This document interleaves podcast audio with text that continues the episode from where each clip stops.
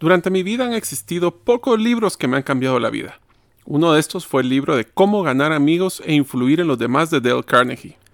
Este libro me ha guiado con las bases de cómo manejar relaciones exitosas, estrategias de mercado y ventas, así como manejar conflictos interpersonales. Las secciones que hablaremos incluye cuáles son las técnicas fundamentales de cómo tratar a los demás, seis maneras de agradar a los demás, técnicas para lograr que otros piensen como usted, y finalmente las técnicas para ser un buen líder e influir en la conducta de otros. Si hay un episodio que, les recomiendo que la infografía es importante, es este. Así que realizaremos un checklist de todas las estrategias que hablaremos en cada una de estas categorías.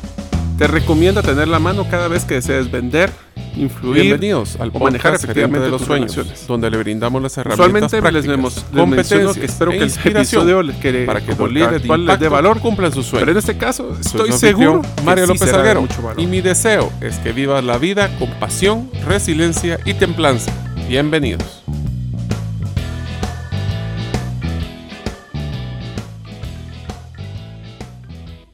Hola amigos, bienvenidos al episodio número 43 del podcast Gerente de los Sueños. Mi nombre es Mario López Salguero y después de tener un accidente en moto, me ha llevado más de dos meses la recuperación, algunos altos y bajos de todo este proceso, incluyendo una cirugía mayor en mi rodilla que me ha mantenido en cama por varias semanas. Durante este tiempo he logrado aprender a primero bajarle la velocidad para apreciar lo que tenemos, priorizar lo que es importante en mi vida pasar más tiempo con mis seres queridos y enfocarme en los proyectos que me apasionan, no solo los que posiblemente me generen ingresos. Deseo agradecerte que nos escuches el día de hoy. Si todavía no eres parte de la comunidad de los sueños, puedes hacerlo suscribiéndote a nuestros correos electrónicos ingresando a la página gerentedelosueños.com o a través de nuestro listado de difusión de WhatsApp, enviando tu nombre al más 502, más 502 para aquellos que nos escuchan fuera de la frontera de Guatemala. Les cuento, ya tenemos más de 24 países que nos escuchan y el último país que nos está escuchando es Rusia. Imagínense, alguien está escuchándonos desde allá y enviándonos su nombre al número celular 5017-1018. Le repito, 5017-1018. Antes de iniciar con eh, la presentación del libro, quisiera que conozcan un poco de quién fue Dale Carnegie. Dale Carnegie nació en el seno de una familia pobre en Missouri en 1888 y después de pues, moverse a Nueva York en su juventud, comenzó a ejercer como profesor de oratorio en escuelas nocturnas. Después de indagar en la vida de los grandes personajes y recolectar una serie de experiencias reales de sus propios alumnos, publicó el libro Cómo ganar amigos e influir en personas en 1936. Imagínense desde cuándo está este libro vigente. Que valió la pena porque eso le generó un gran reconocimiento. Desde entonces esta obra ha sido publicada en más de 25 idiomas y ha llegado a vender más de 21 millones de ejemplares, convirtiéndose así en uno de los libros más leídos de la historia. Así que espero que le encuentren mucho provecho a este episodio.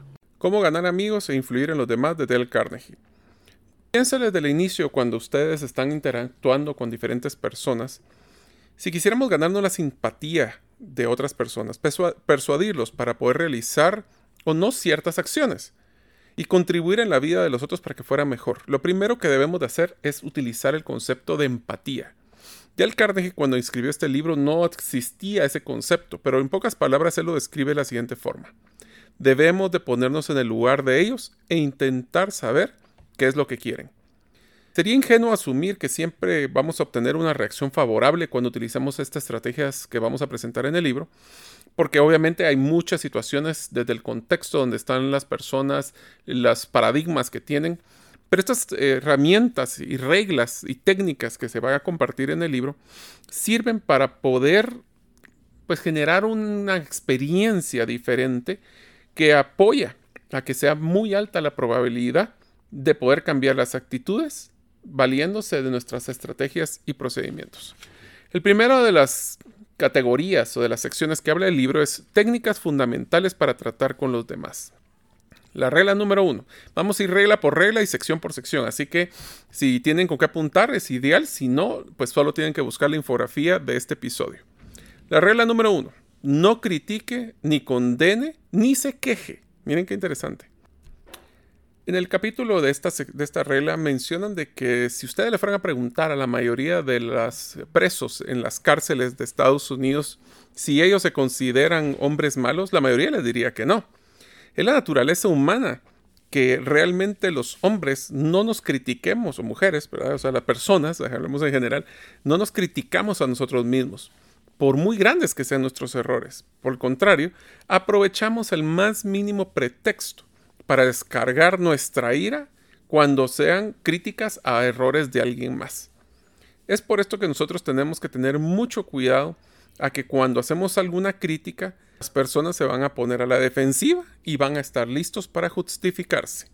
Esto es muy importante porque si nosotros queremos tener una conversación con una persona para darle retroalimentación, por ejemplo, cuando estamos dándole retroalimentación de su trabajo, si empezamos esa retroalimentación con una crítica, ya la conversación se va a tornar a la defensiva y de justificación, lo cual no va a lograr transmitir los mensajes. La regla número dos de cómo son, cuáles son las técnicas fundamentales para tratar a otros es demuestre aprecio honrado y sincero. Mencionan que un señor llamado John Dewey sostenía que el impulso más profundo de la naturaleza humana es el deseo de sentirse importante. Sin ese anhelo, ¿cómo creen que llegó Colón a reclamar el título de almirante del océano y virrey de las Indias? Éramos solo títulos, ¿verdad? Es como por ejemplo también que George Washington no le abriera ninguna carta que no estuviera asignada a la grandeza del señor presidente de Estados Unidos. En la actualidad podemos ver esto fácilmente a través de los títulos o de, los, eh, de las diferentes profesiones, cuando hablamos del licenciado, el doctor o el, el, eh, señor gerente.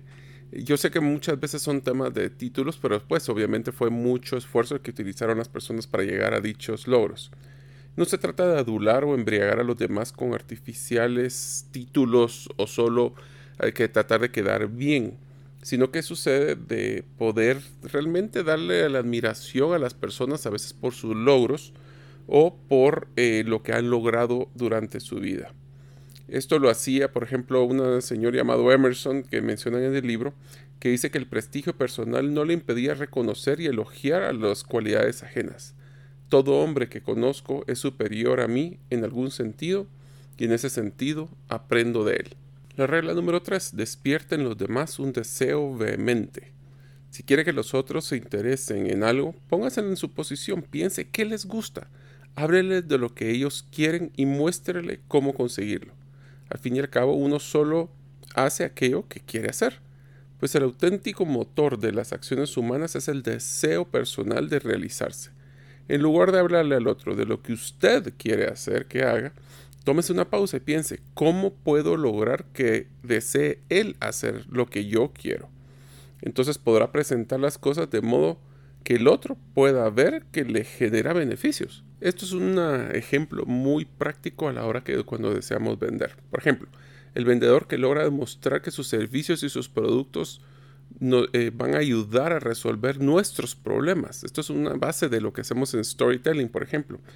Que no tendrá que esforzar, si logramos que las otras personas vean el beneficio y los problemas que queremos solucionarles, realmente él no va a tener que vender nada. Las personas van a querer comprarle a, este vendedor. Ya lo compramos nosotros desde el momento que nos se ponen en nuestra posición y nos encuentran los beneficios que podemos lograr. Eh, un ejemplo que menciona en el libro que me pareció simpático, dice, haga como el padre de Tim, aquel niño que iba a comenzar párvulos al día siguiente y se negaba para ir con lágrimas y gritos. En vez de, de obligarlo a la fuerza y decirle que tiene que ir, el padre sacó unas pinturas e invitó a su esposa y a su otro hijo a pintar con los dedos en la cocina. Cuando Tim quiso participar en la actividad, su padre le dijo, ah, oh no, perdón, Tim, tienes que ir a párvulos para aprender cómo pintar los dedos. Esas palabras, pues, aunque sean pocas, bastaron para despertar el interés de Tim para los párvulos, que el día siguiente seguramente iba más feliz porque miraba el beneficio de lo que iba a realizar. Ahora vamos a hablar de la siguiente categoría de actividades o de menciones que hace el libro, que se llaman las seis maneras de agradar a los demás. Habla de la regla número uno. Muestre un interés sincero por los demás. Un siglo antes de que naciera Jesucristo, un famoso poeta llamado Publio Sirio, es un nombre complejo, dijo, nos interesan los demás cuando se interesan por nosotros. ¿Alguna vez ha pensado, has pensado en la estrategia del perrito para ganarse el sustento de, estar en una casa sin trabajar? Porque realmente los perritos en nuestras casas no trabajan. Eh, por ejemplo, en una granja una gallina pone huevos, una vaca pone leche, pero el perro lo que hace es se gana la vida solo demostrando cariño a su dueño. Él sabe que todos nosotros los humanos deseamos eh, pues tener ese cariño sin importar si somos un trabajador, un gerente, un licenciado, no importa para el perro. Todo lo que ellos hacen es admirar y simplemente alegrarnos por su compañía. Un interés genuino en la otra persona es la cualidad más destacada que puede poseer pues, un vendedor, por ejemplo, para poder relacionarse con su cliente. Eh, por ejemplo, menciona Howard Thurston, uno de los magos más famosos de la historia hasta ese momento cuando escribieron el libro, que decía que su éxito era por su amor al público. Y por eso antes de salir del escenario siempre se repetía mentalmente, adoro a mi público y le estoy agradecido. Igualmente, pues por ejemplo, los biólogos eh, de esa época no dejaban de sorprender ante su capacidad para interesarse por cada persona. Cuenta una de las personas que trabajó, por ejemplo, con el presidente Roosevelt en la Casa Blanca. Años después de su presidencia, cada uno, el, presidente Roosevelt saludaba a cada uno de los empleados, incluyendo por supuesto al personal de limpieza. Así pues, se puede ganar más amigos en dos meses interesándose genuinamente en ellos que lo que consideran dos años intentando por otro tipo de interés. Es por eso que les recomiendo que cuando ustedes estén eh, pues realmente eh, tratando de hacer una relación con un cliente, escúchenlo, pregúntale cuáles son sus intereses antes de tratar de ofrecerle productos y servicios. Entre más conocemos a la persona, entre más nos interesamos, mejor va a ser la relación y mejor vamos a poder hacer el proceso de venta porque lo ajustamos a las necesidades de la otra persona. La regla número dos, sonría. Miren, las acciones y los gestos dicen más que mil palabras. Por eso, una sonrisa muy sincero es una forma de transmitir me gusta usted o me cae bien me causa felicidad. Me alegro de verlo. Y eso lo que hace es abrir puertas, a veces hasta logra cerrar negocios, cerrar en el sentido de, cerrar la propuesta para poder hacer la compra, inclusive conquistar corazones. Eh, el jefe personal de una tienda en Nueva York, según menciona el libro, afirmaba que prefería contratar a una persona, aunque no tuviese ningún tipo de instrucción, pero que poseyera una sonrisa sincera. Esta es una de las formas que yo menciono cuando estaba en el área de recursos humanos, que la regla número uno en reclutamiento, especialmente cuando estábamos en el tema de contact centers, por ejemplo, era que actitud le gana el currículum.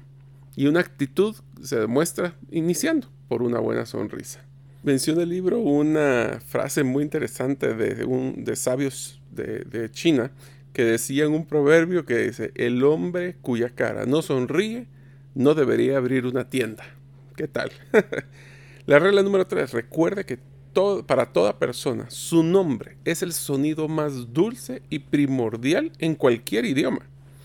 Eh, por ejemplo, estando en, su infancia en Escocia, Andrew Carnegie eh, logró cazar una conejita y al poco tiempo eh, se vio que había pues una camada de conejitos, pero no había cómo poder alimentarlos.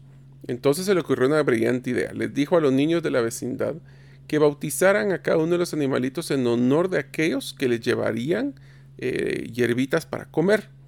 El plan rindió mágicos resultados y Andrew se aprendió una buena lección que es de que cuando las personas le ponen su nombre a algo, lo aprecian mucho más. Esta estrategia es impresionante cuando hablamos de, por ejemplo, la estrategia de cómo en algunas tiendas de mascotas eh, utiliza la estrategia que llamamos el perrito prestado, que dice de que las, eh, cuando alguien quiere vender un animalito, lo que hace es que les presta el animalito, un perrito, por ejemplo, para llevarlo a su casa. En el momento que ese perrito le ponen un nombre en esa casa, nunca más regresa a la tienda.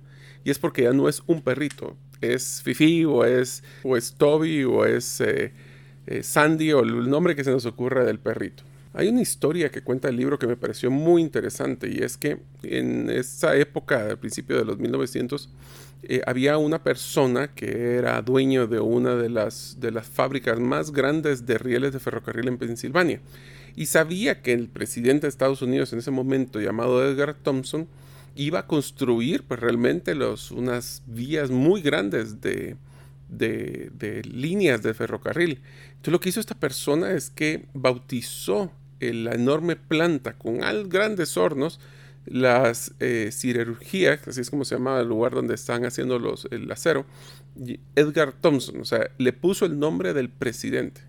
No es difícil adivinar que cuando se realizó el primer pedido, adivinen a quién se lo hizo. Se lo hizo a la fábrica que tenía su nombre. Toda información que demos o toda pregunta que formulemos adquirirá una relevancia singular si le agregamos el nombre de nuestra persona con la que estamos hablando.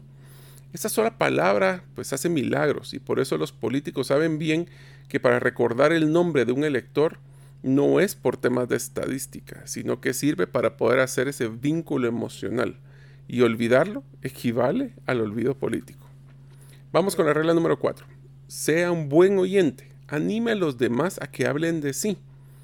Eh, por ejemplo, Abraham Lincoln mencionaba el libro, eh, quería que pues realmente a veces tenía muchos, imagínense, puede ser el presidente pues posiblemente más solitario que hayan tenido porque tenía tantos problemas. Y él lo que hacía es que visitaba a un amigo única y exclusivamente para que lo escuchara. Este amigo ni siquiera le daba recomendaciones ni sugerencias, simplemente necesitaba un amigo que fuera comprensivo, a quien le podía volcar sus ideas. Eh, pues simplemente nosotros buscamos lo mismo, porque cuando estamos a veces con dificultades, a veces lo que queremos simplemente es una persona que nos escuche. Y esto funciona muy bien, especialmente por ejemplo con clientes irritados, o un empleado insatisfecho, o un amigo disgustado. A veces simplemente queremos que alguien nos escuche. Muchas personas llaman, por ejemplo, un médico eh, cuando lo necesitan porque necesitan que los escuche sobre sus dolores, no necesariamente porque necesiten realmente una resolución médica. Y eso sale caro a veces para los pobres doctores. Eh, por ejemplo, una persona que sea un, quejista crónico, eh, un crítico muy violento, tendrá que suavizarse al momento que alguien le escuche con paciencia y con simpatía. Según Charles W. Eliot, quien fue el presidente de Harvard, no hay misterio en una feliz conversación de negocios. Es muy importante prestar atención exclusiva a la persona que le está hablando y no hay nada más halagador que eso. Esa atención, lo quiero solo poner una mención trayéndolo a nuestra época.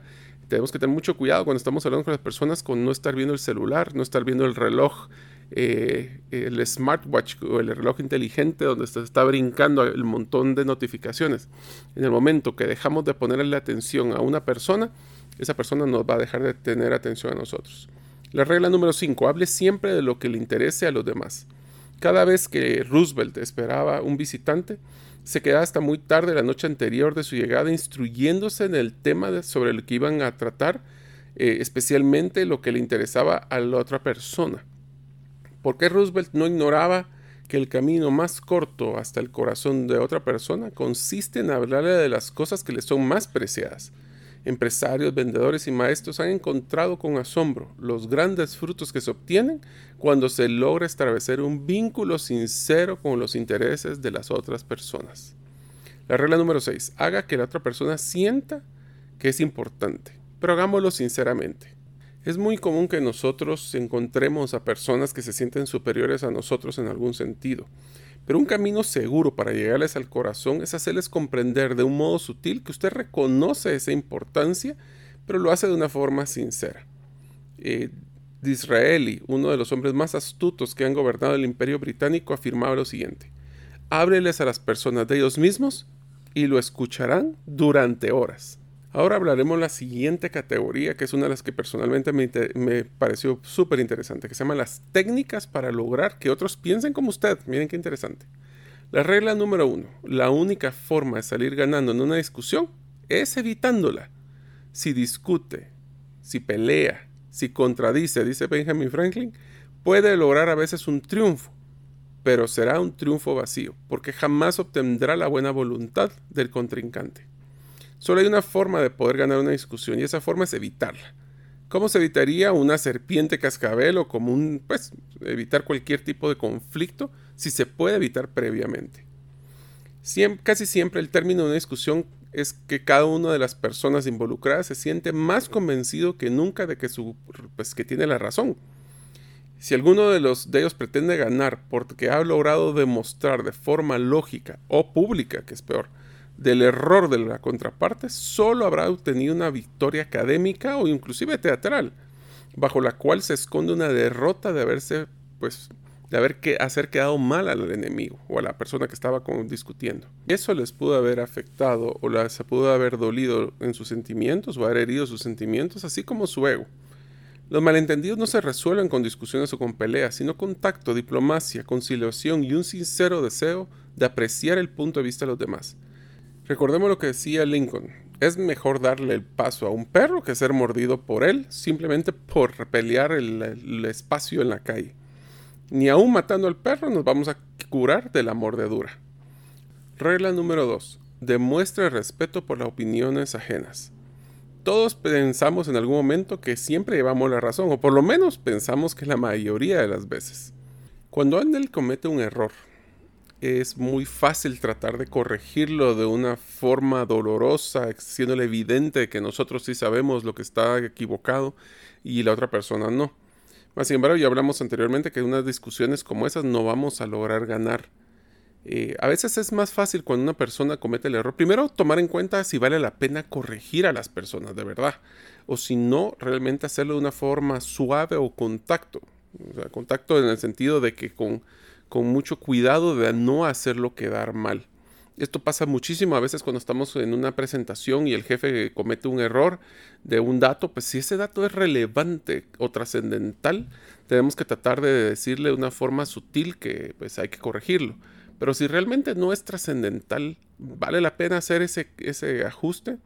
Eh, por ejemplo, lo que decía Alexander Pope en el libro, dice, se, se ha de enseñar a los hombres como si no se les enseñara, y proponerle cosas ignorando como que si fueran olvidadas. Regla número 3. Si usted está equivocado, admítalo rápido y enfáticamente. Jamás nos vamos a ver en aprietos por admitir que tal vez nos equivocamos. Por el contrario, dará a la otra persona el deseo que es pues, ser justo y ecuánime como lo ha sido usted, haciéndole admitir a ella que también puede ser que se haya equivocado. Eh, cuando tenemos una discusión que ninguna de las dos personas quiere ceder, pues a veces requiere mucho valor el tomar la decisión de admitir que uno puede haberse equivocado. Es, muy importante saber que cuando alguien tiene un valor de aceptar sus propios errores, no solo evita actitudes defensivas y conflictos, sino que muchas veces contribuye a resolver el problema creado por ese error. A piénsalo así. Si sabes que has cometido un error, y que las demás personas pueden llegar a darse cuenta, ¿no preferirías adelantarte y reconocerlo por tu propia cuenta? Siempre es más fácil que nosotros mismos nos logremos corregir que lo que otra persona nos pueda corregir, tal vez no con el tacto que nosotros mismos nos estamos haciendo. En unos momentos continuaremos con la segunda parte del episodio del podcast Gerente de los Sueños.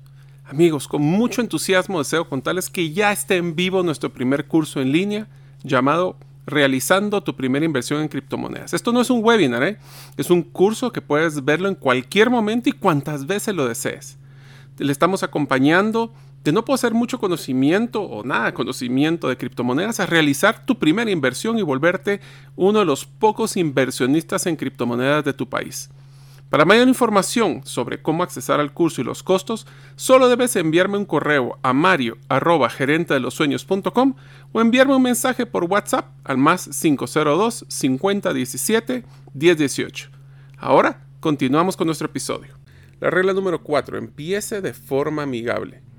Por ejemplo, este es un ejemplo con una historia del libro que me gustó mucho. Dice, tras una huelga de los más crueles en la historia de la industria norteamericana, en la que unos mineros muy malos del Colorado Fuel and Iron Company exigían un aumento salarial. Después de mucha destrucción en sus huelgas, de heridos y hasta muertos, en el caso que tuvo que intervenir el ejército, el presidente de la empresa, eh, el señor Rockefeller, si ustedes lo han escuchado, decidió personalmente ir al lugar de los hechos.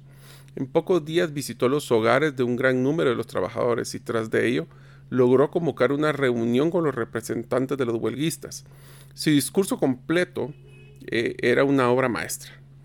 Lo que esas personas eh, que hubieran querido colgar de un árbol a Rockefeller les dirigía con palabras pues muy dulces, muy gentiles, muy amistosas que alguien pues pudiera haber pronunciado.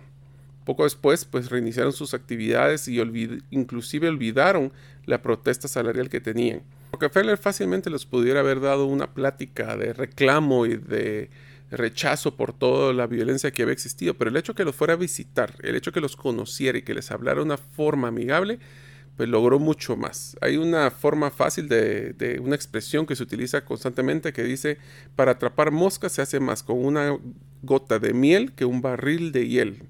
Esto en la versión que nosotros hablamos en Latinoamérica dice, es más fácil lograr resultados con cariño que con garrote o con palo, le decimos nosotros. Entonces, eh, la regla número 5 dice, siga que las personas digan sí inmediatamente. ¿Eso qué quiere decir? Es que evitemos que las personas cuando empecemos a platicar con ellas digan no al principio de la conversación, ya que esto lo menciona el profesor Overstreet en el libro, cuando una persona ha dicho no, todo el orgullo que hay en su personalidad exige que sea consecuente consigo mismo. Tal vez comprenda más tarde que ese no fue un error, pero de todos modos tiene que tener en cuenta su preciado orgullo. En cuantos más síes logremos que las personas digan al inicio, mayores serán las probabilidades de captar su atención y poder lograr proponerle una proposición final. Esto como lo podemos ver en nuestra vida normal. Si nosotros estamos haciendo un proceso de venta y hacemos una presentación cuando la persona lo primero que va a decir de su boca es no me interesa, no va a ser nada fácil de tratar de convencerlo de diferente. En cambio, si nosotros utilizamos una estrategia, esto lo pueden ver muy fácilmente si alguno de ustedes ha eh, escuchado el proceso de venta de un tiempo compartido, por ejemplo. Cuando empiezan con conversaciones como si usted quiere a su familia, sí. Eh, le, llama, le gusta llevar de vacaciones a su familia, sí. Eh, le gustaría poder tener vacaciones por los próximos cinco años, sí. Entonces van logrando bastantes sí antes de un no. Y esa inercia del sí es súper poderosa. Regla número 6 permita que la otra persona sea la que más hable. Hay una expresión que me encanta que dice que Dios nos dio dos orejas y una boca por una razón, para que escucháramos el doble de lo que hablamos. Este libro, una anécdota que me pareció súper interesante, dice que cuando uno de los grandes fabricantes de automóviles en Estados Unidos realizaba el proceso de selección para adquirir la tela con la que tapizaría sus autos, el representante de una de las empresas concursantes, que había realizado un gran viaje para llegar a presentar se había preparado pues, minuciosamente para la presentación, pero llegó sin voz a la entrevista con los directivos de la empresa automotriz. Es complicado. En la sala de juntas sacó un papel y escribió, Señores, he perdido la voz, no podré hablar. Entonces el director de la empresa le dijo que no se preocupara, que él hablaría por él. Y fue este director de la empresa el que hizo la presentación que había preparado el, ejecutivo de las ventas de tela, eh, pero ya se pueden imaginar que no solo se encargó de presentar las virtudes de la tela, sino que respondió con mucho acierto de las diferentes objeciones que los otros miembros plantearon. El vendedor, que no se había limitado más que a mover la cabeza, afirmó, o mejor dicho, consiguió de que esa misma tarde lo contrataran con una cuantiosa venta en ese momento un millón de metros de tela para tapizados.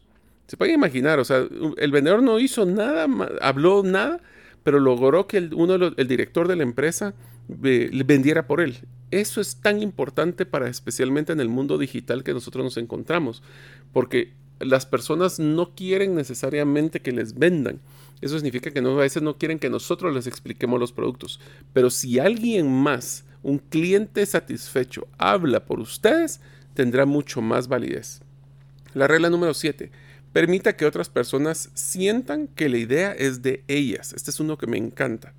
Por ejemplo, dice Ralph eh, Emerson, dijo, eh, en todo trabajo de genio reconocemos que nuestras propias ideas pueden ser desechadas, pero volvamos las ideas nuestras en la majestad ajena. Entonces, cuando intentamos persuadir a otra persona, ¿no sería mejor presentar dicha idea como una sugerencia a la persona para que ella crea que fue la que la pensó? Este creo que es un arte que las personas que son muy ágiles para influir en personas utilizan y es que no necesariamente le dicen a la otra persona qué debe de hacer, sino que le hacen preguntas con sugerencias de hacia dónde lo quieren mover. Si ustedes logran hacer esto, las personas sentirán que fue su propia idea, aunque hagan lo que ustedes consideren que quieren que haga. La regla número 8, trate de ver honradamente las cosas desde el punto de vista de la otra persona, ponernos en los zapatos de las otras personas. Cuando le preguntaron, por ejemplo, a Martin Luther King, cómo podía él, siendo un pacifista, admirar al general de las Fuerzas Aéreas, Daniel Chappie James, este respondió con sabiduría, juzgo a la gente por sus principios, no por los míos. Cuando se quiere persuadir a alguien para que haga algo, las órdenes o imposiciones suelen ser inútiles.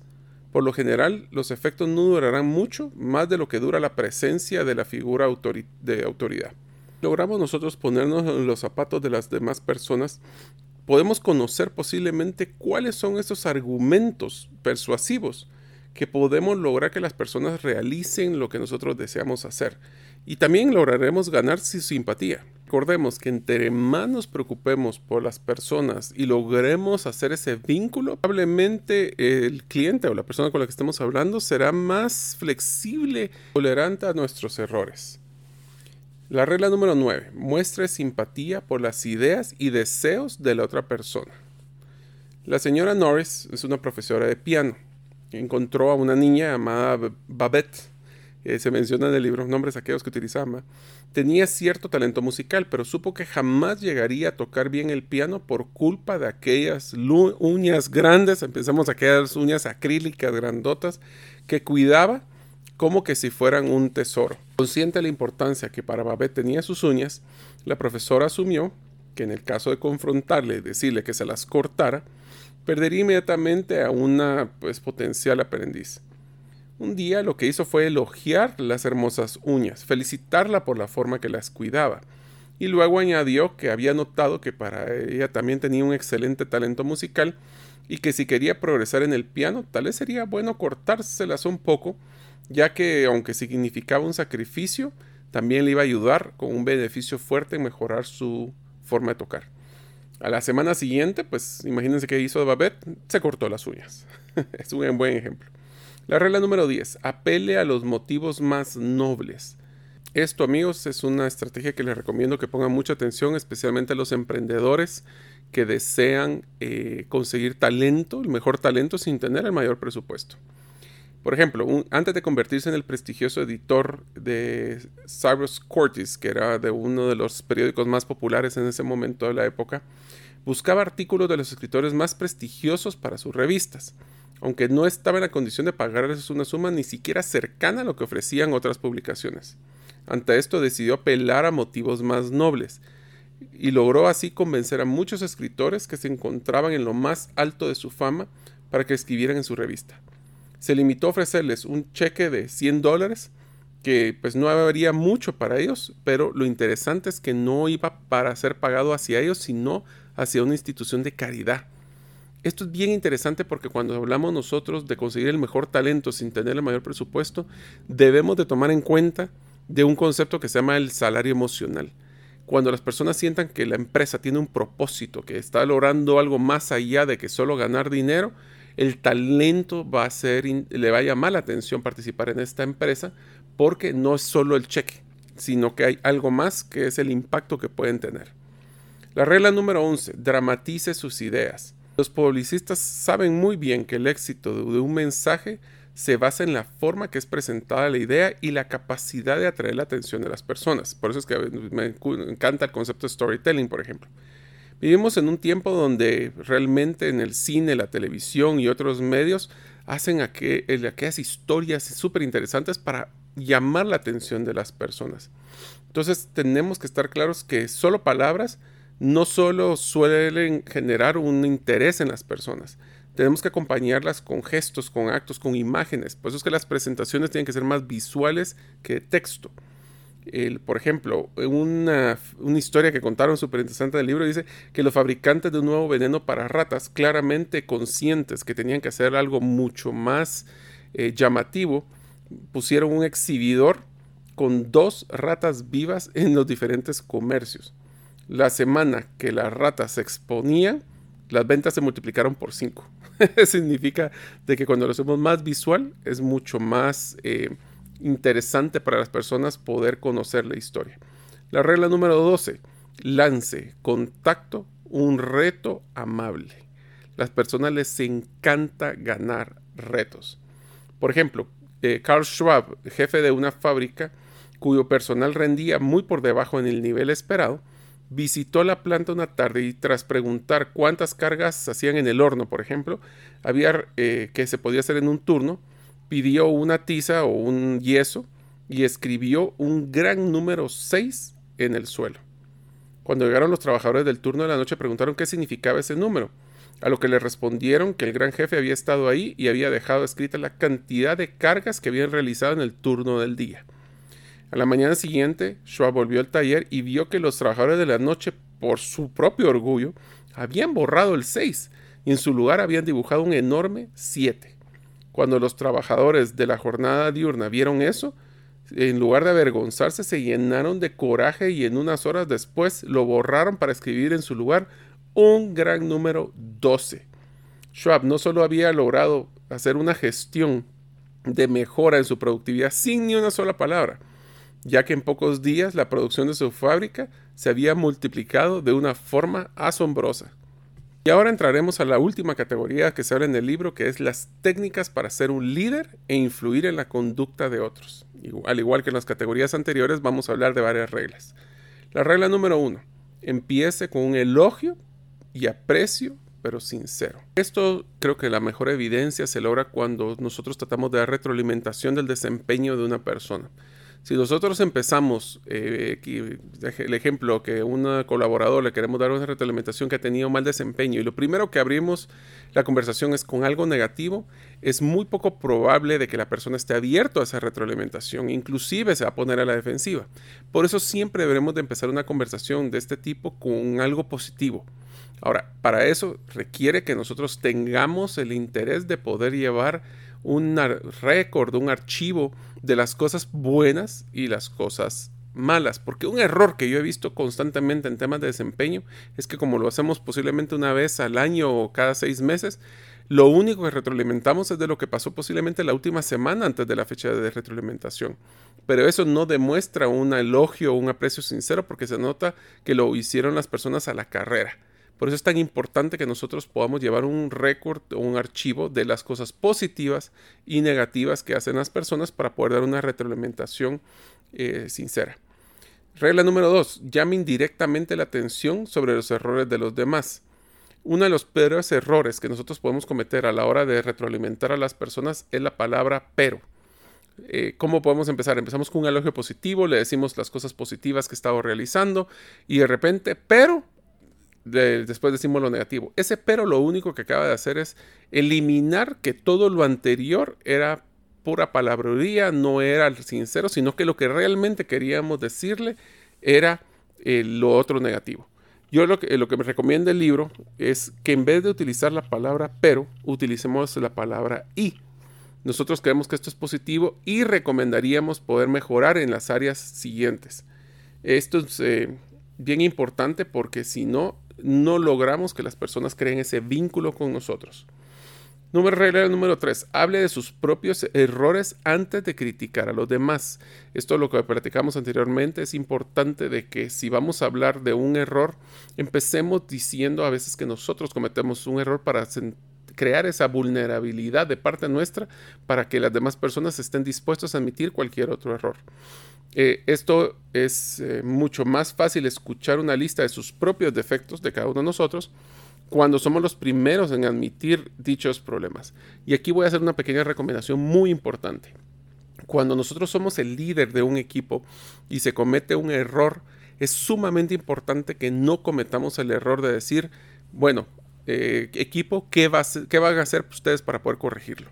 Versus equipo, ¿qué vamos a hacer para poder corregirlo?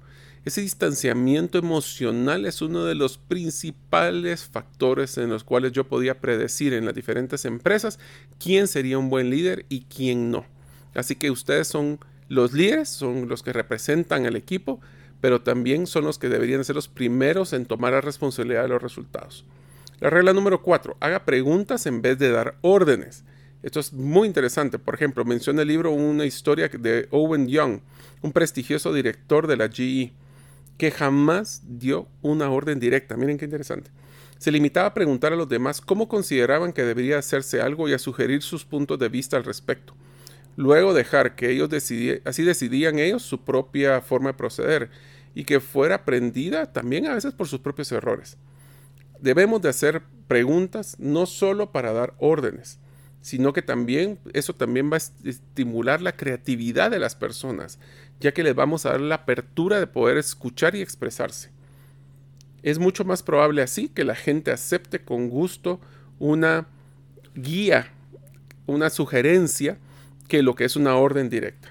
La regla número 5. Permitamos que otras personas salven su propio prestigio. Esto en una versión actualizada significa no hacer de menos a las personas. Es sumamente importante que la dignidad y el orgullo de las personas se mantenga en lo posible intacto y que seamos muy duros en las situaciones pero suaves con las personas. Eh, es bien importante esto para que podamos mantener una relación positiva en el futuro. La regla número 6. Elogie el más pequeño progreso y además cada progreso. Esto es sumamente importante cuando estamos hablando de proyectos grandes. Para poder generar una inercia de movimiento es sumamente importante que al inicio de cada proyecto se elogie y se celebren los pequeños logros, porque si no celebramos los pequeños, difícilmente lograremos llegar a los grandes. Esto también funciona como lo que mencionábamos anteriormente con el tema de retroalimentación de un desempeño de una persona. Es sumamente importante que apuntemos esos pequeños detalles que hicieron una gran diferencia aunque hayan sido hace nueve meses, porque demostró interés de parte nuestra para poder eh, apuntarlo y demostrar que nos interesa la persona.